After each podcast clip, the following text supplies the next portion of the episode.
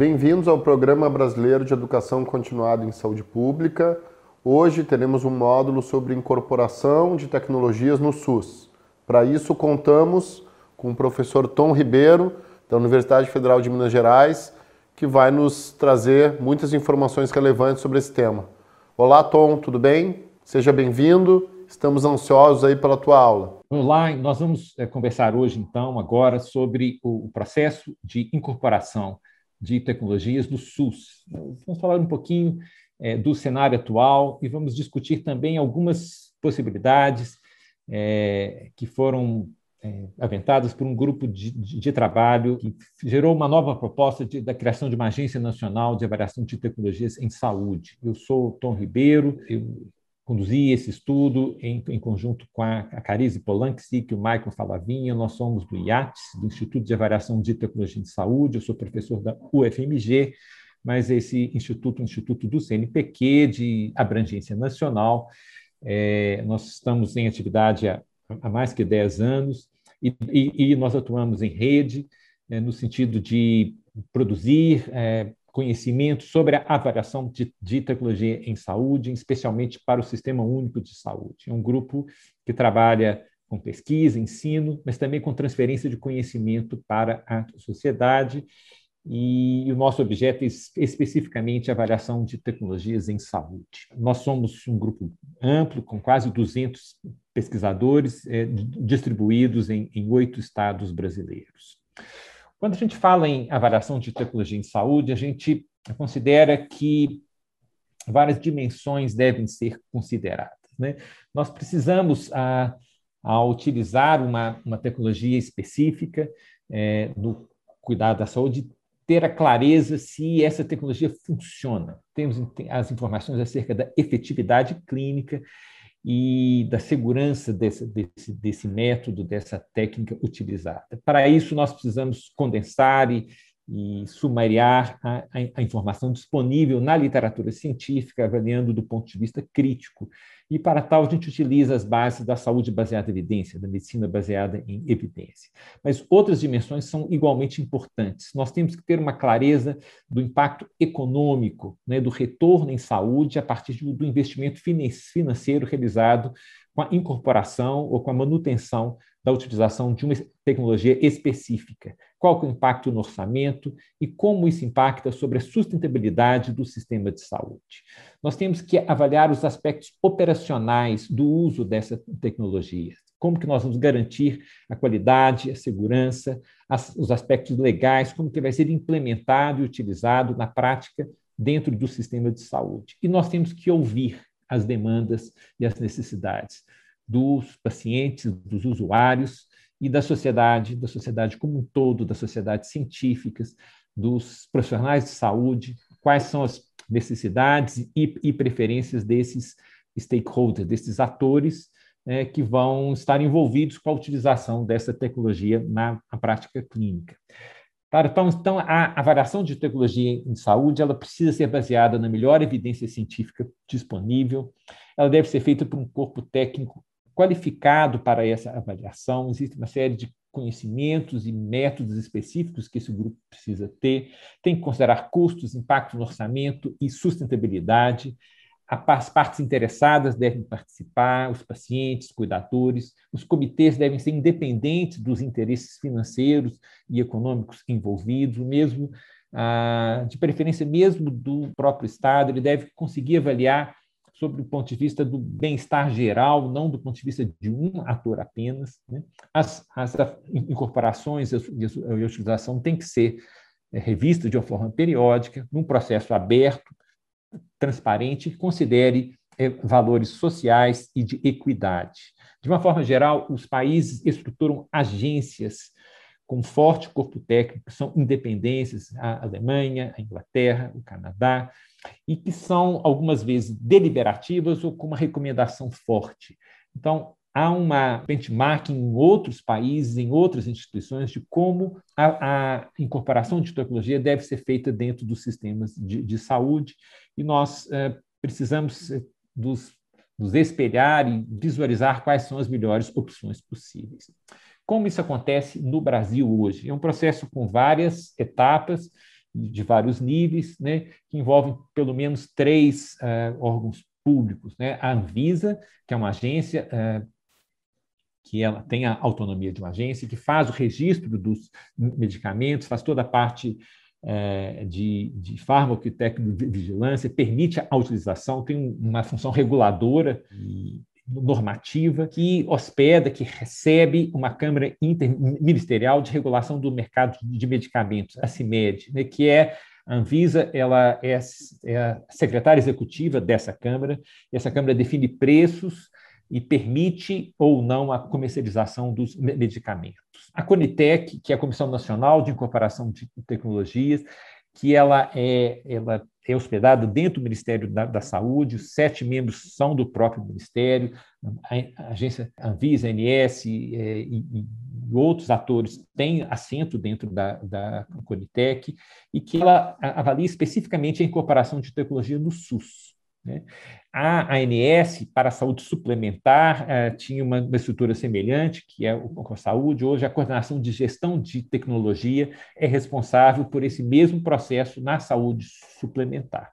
E hospitais, companhias privadas, clínicas, eh, avaliam as incorporações adicionais a, a, um nível local. Então, é um processo complexo, com múltiplos atores, né? e, como a gente pode ver, relativamente fragmentado também. Né? A, o setor público e o setor privado têm câmaras em paralelo para realizar basicamente a, mesma função.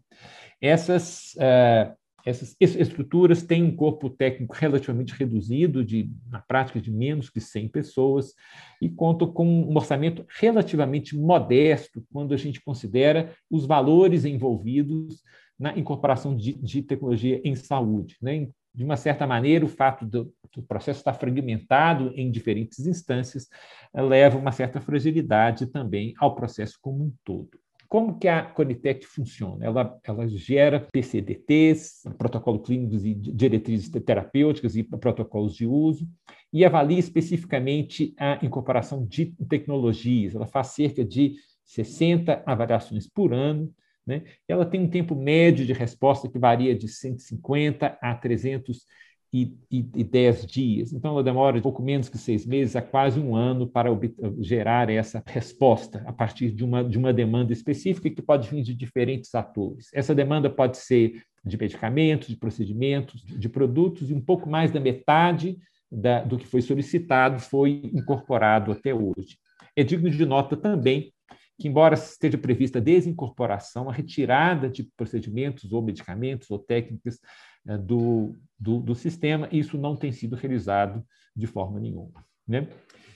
A coordenação de gestão de, de, tecnologias da Agência Nacional de Saúde é responsável pelo rol de procedimentos, as suas diretrizes de utilização, e ela avalia, então, a cada dois ou três anos, quais seriam essas incorporações aos planos de saúde, os planos, a cobertura mínima desses planos. Né? O rol de 2021 né, teve 1.137 submissões, dos quais 214 foram elegíveis. É claro que existe um retrabalho em relação à Quanitec. As mesmas tecnologias são avaliadas nas duas câmaras de uma forma em paralelo, com redundância e, eventualmente, com resultados diferentes. A CIMED, ela, então, ela avalia os medicamentos novos, e quando ela avalia os medicamentos novos, ela está basicamente realizando o mesmo processo de avaliação de tecnologia em, em saúde, e ela também é responsável pela, pelos eh, medicamentos já estabelecidos no mercado e tem uma movimentação considerável de, de processos acontecendo.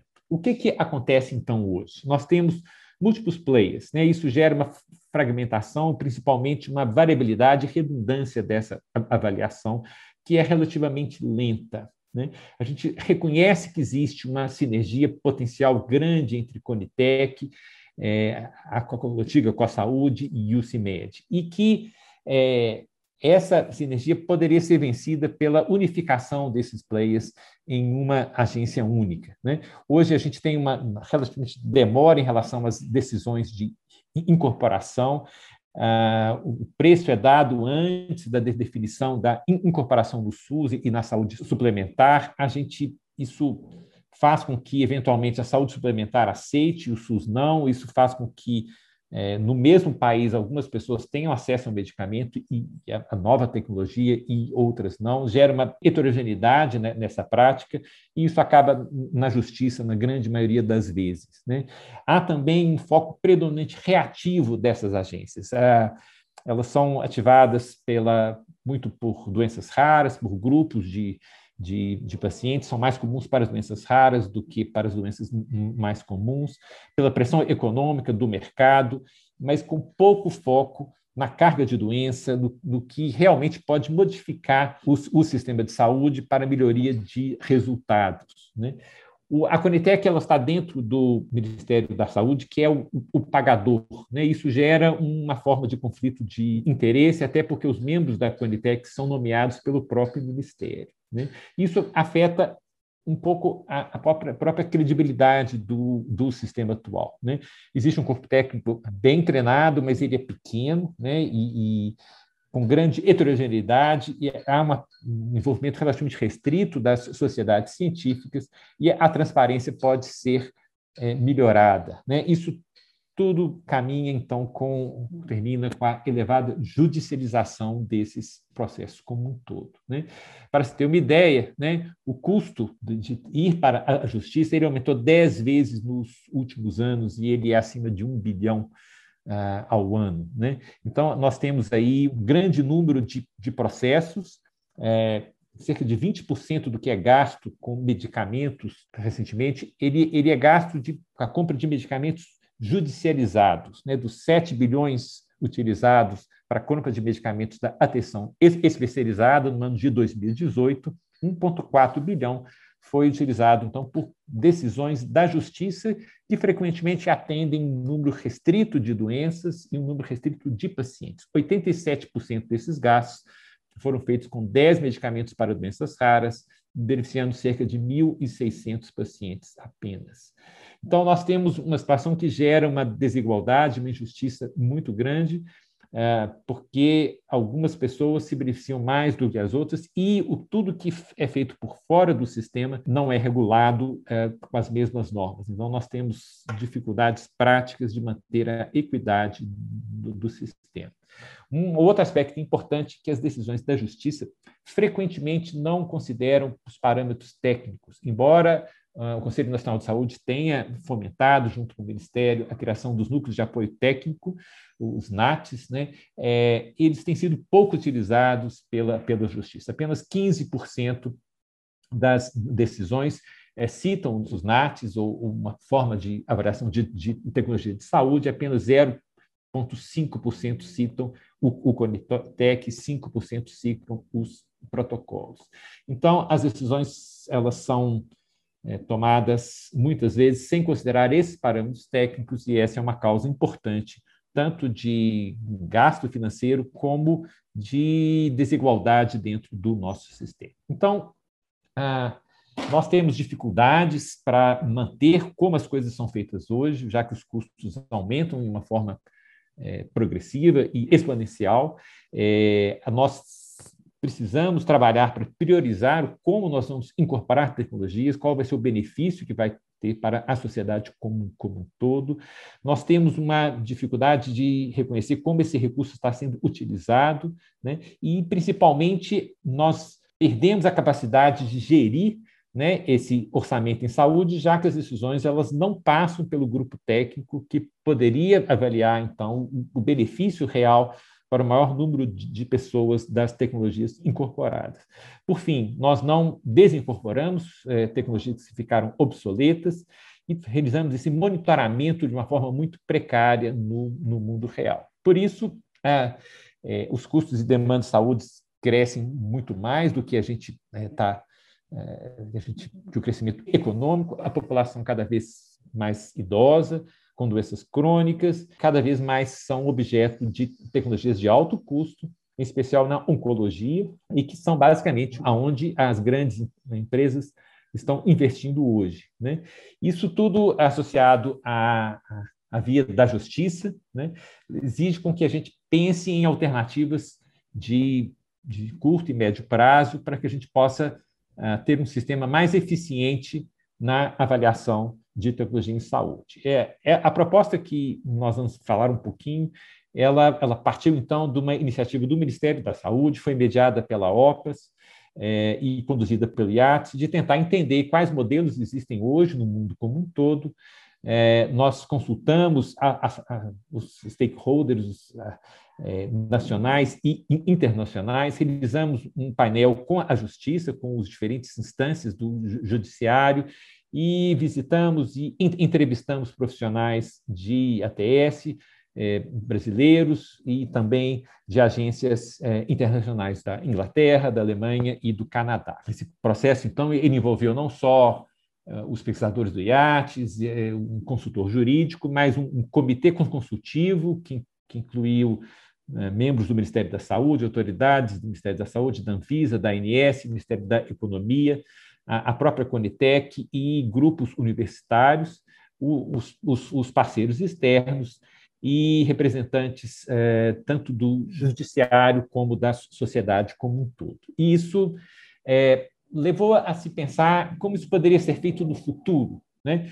A gente pensou nessa agência como uma, uma organização que poderia incorporar atividades que já são feitas hoje por esses componentes do sistema. Então, a variação de incorporação de tecnologias, desenvolvimento de diretrizes e protocolos, precificação de medicamentos, criação de diretrizes metodológicas é, para a própria variação de tecnologia em saúde e é, participação na confecção das listas básicas do Ministério da Saúde, como o RENAME. Né? Mas pensamos também que a agência poderia ter atribuições estratégicas que antecipassem demandas do futuro, então que é, trabalhasse com educação, com pesquisa, é, que realizasse análise de dados, baseando em Big Data. O sistema de saúde brasileiro é pródigo em gerar grandes volumes de, de dados que permitem análises extremamente relevantes para a ATS, né, que permitisse o monitoramento pós-incorporação e que servisse como uma agência de inteligência em saúde, né, não apenas realizando os processos formais de avaliação de tecnologia em saúde, mas ajudando a pensar estrategicamente qual é o futuro, para onde nós devemos ir. Né? E pensando no sistema como um sistema que precisa ser sustentável né? e que pense de uma forma genérica, sistêmica, o financiamento, a macroalocação de, de recursos, as estratégias de priorização, monitoramento e análise de dados. Essa agência tentaria eliminar esses problemas atuais de processos acabarem na justiça, pouca independência, demora e fragmentação, e incorporando todos os os processos hoje funcionar como uma inteligência para o sistema. Para tal, pensamos, e Erno teve uma participação essencial nisso, né, como uma pessoa que sempre né, incentivou que esse trabalho gerasse um órgão independente e autônomo, que ele trouxesse para si as atribuições aí da, da CIMED, da, da Conitec e da ANS, tivesse caráter técnico-científico. Né? É, entendemos inicialmente que o status seria recomendativo, né? ele, ele geraria uma recomendação forte para ser endossada pelo Ministério da Saúde ou pela ANS, tanto para o SUS como para, para a ANS, mas que tivesse legitimidade, compliance, rigor metodológico e independência e fosse alinhado com as necessidades e possibilidades do, do sistema. Né? E para tal, pensamos num modelo jurídico autônomo, seja um serviço social autônomo, ou uma autarquia, ou uma, algum novo modelo que pudesse surgir a partir da reforma administrativa prevista. Né?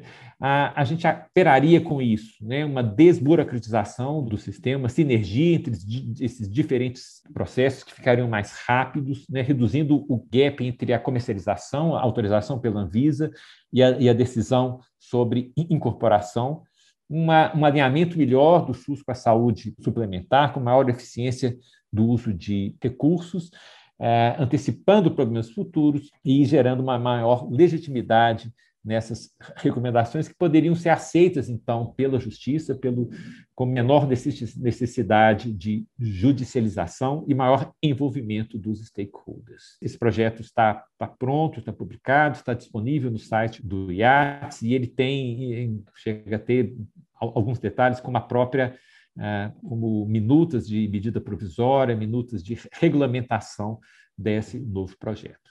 Então, nós é, revimos brevemente como é o processo de incorporação de tecnologia hoje do país, quais são as virtudes, qual é a produção, quais são também os defeitos, as falhas e as possibilidades de melhoria, e avançamos um pouco sobre uma proposta é, de reorganização desse sistema a partir de uma agência nacional de avaliação de tecnologia em saúde. Muito obrigado. Tom, a aula foi excelente. É evidente que a gente tem um problema de duplicação de esforços e de fragmentação do processo decisório sobre a incorporação de tecnologias nesses diversos fóruns que tu nos mostraste. E, na verdade, isso replica um pouco o problema da segmentação público-privada que a gente tem no Brasil.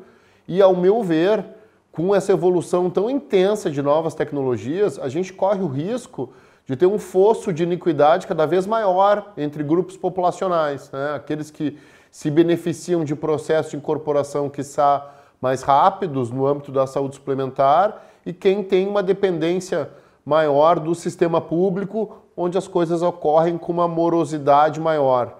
Tu quer comentar um pouco isso para nós, por favor? Eu acho esse, esse ponto particularmente importante, porque, embora nós tenhamos os dois sistemas e nós nos beneficiemos dele, né? nos, nos beneficiamos de existir a, a saúde suplementar de uma forma geral, nós não podemos esquecer que a saúde é um direito das pessoas, independente delas terem, utilizarem o sistema público ou, ou privado. E à medida que, em, em comparação, se fazem ritmos diferentes né, e de forma, às vezes, muito distinta, né, às vezes uma forma radicalmente diferente entre um, entre um sistema e outro, nós estamos expondo a mesma população a possibilidades e benefícios é, desiguais, diferentes. E isso, numa sociedade que já, já tem uma diferença social tão grande, uma concentração de riqueza tão grande, apenas a, a, aprofunda essas, essas distâncias e, e torna o nosso desenvolvimento social e econômico mais distante. Nós todos sabemos que uma população mais saudável, economicamente e de saúde e, socialmente, ela ela se desenvolve mais, ela consome mais, ela se organiza melhor, ela pode utilizar melhor os recursos. À medida que o processo é fragmentado e principalmente diferente para uma camada da população em relação a outra, nós é, prejudicamos o nosso desenvolvimento como país. Não, não apenas a, a saúde, mas o país fica afetado. Então, é, reforçar o, o, o, corpo técnico, né? gastar um pouco do recurso, ao invés de gastar pagando ações na, na justiça pra, por critérios que a gente não sabe exatamente quais estão sendo utilizados, gastar o recurso para organizar o, o sistema e garantir que as decisões sejam feitas, tomadas rapidamente e que consideram o espectro de possibilidades, tanto técnico, médico, mas também sociais e da utilização mais equânime desse, desse recurso. E nesse sentido, né, Tom, o recurso gasto aí no último ano que tu mostraste em judicialização só no governo federal seria mais do que suficiente para rever esse processo e montar uma agência que unificasse a incorporação na saúde suplementar no SUS e tivesse uma resposta tanto de incorporação como desincorporação, como das outras atividades que vocês propuseram, de maneira muito mais efetiva para a população brasileira e, na verdade, com ganho de eficiência, né? com ganho até de recurso econômico. Sim, essa é uma, uma questão, é uma conta muito simples, né? São 1,4 bilhões de reais, né? é, a utilização de 10% desse valor, né, a expectativa de diminuir a obtenção desses é, medicamentos ou procedimentos pela justiça pagos pelo valor máximo em geral, né, é, sem negociação, sem nenhum tipo de mediação né, técnica. Né? Se você conseguisse restringir, a, a, a, proposta de financiamento da agência ela é na faixa de 60 milhões ano, considerando recursos que já são gastos, um acréscimo no máximo de 20, 30 milhões ano. Né? Então, na verdade, é, qualquer redução, qualquer diminuição dessa progressão de gastos né, por fora do sistema pagaria isso de uma forma extremamente fácil. Né? E gerando muito mais justiça social, né? que eu acho que é uma coisa importante aí. Né? Não só eficiência, rapidez, satisfaz os, os stakeholders a, a, a própria indústria, que os processos são mais transparentes, mais rápidos, né? e traria maior benefício para todos. Professor Tom, muito obrigado. A aula foi excelente, um momento muito agradável. Tenho certeza que todos aprendemos mais sobre o processo de incorporação de tecnologias no SUS. Realmente foi um prazer participar é, e, e esse é um tema importante. Espero que todos tenham aproveitado. Aproveito a oportunidade e convido todos vocês a assistirem os demais módulos do Programa Brasileiro de Educação Continuada em Saúde Pública na plataforma Educare.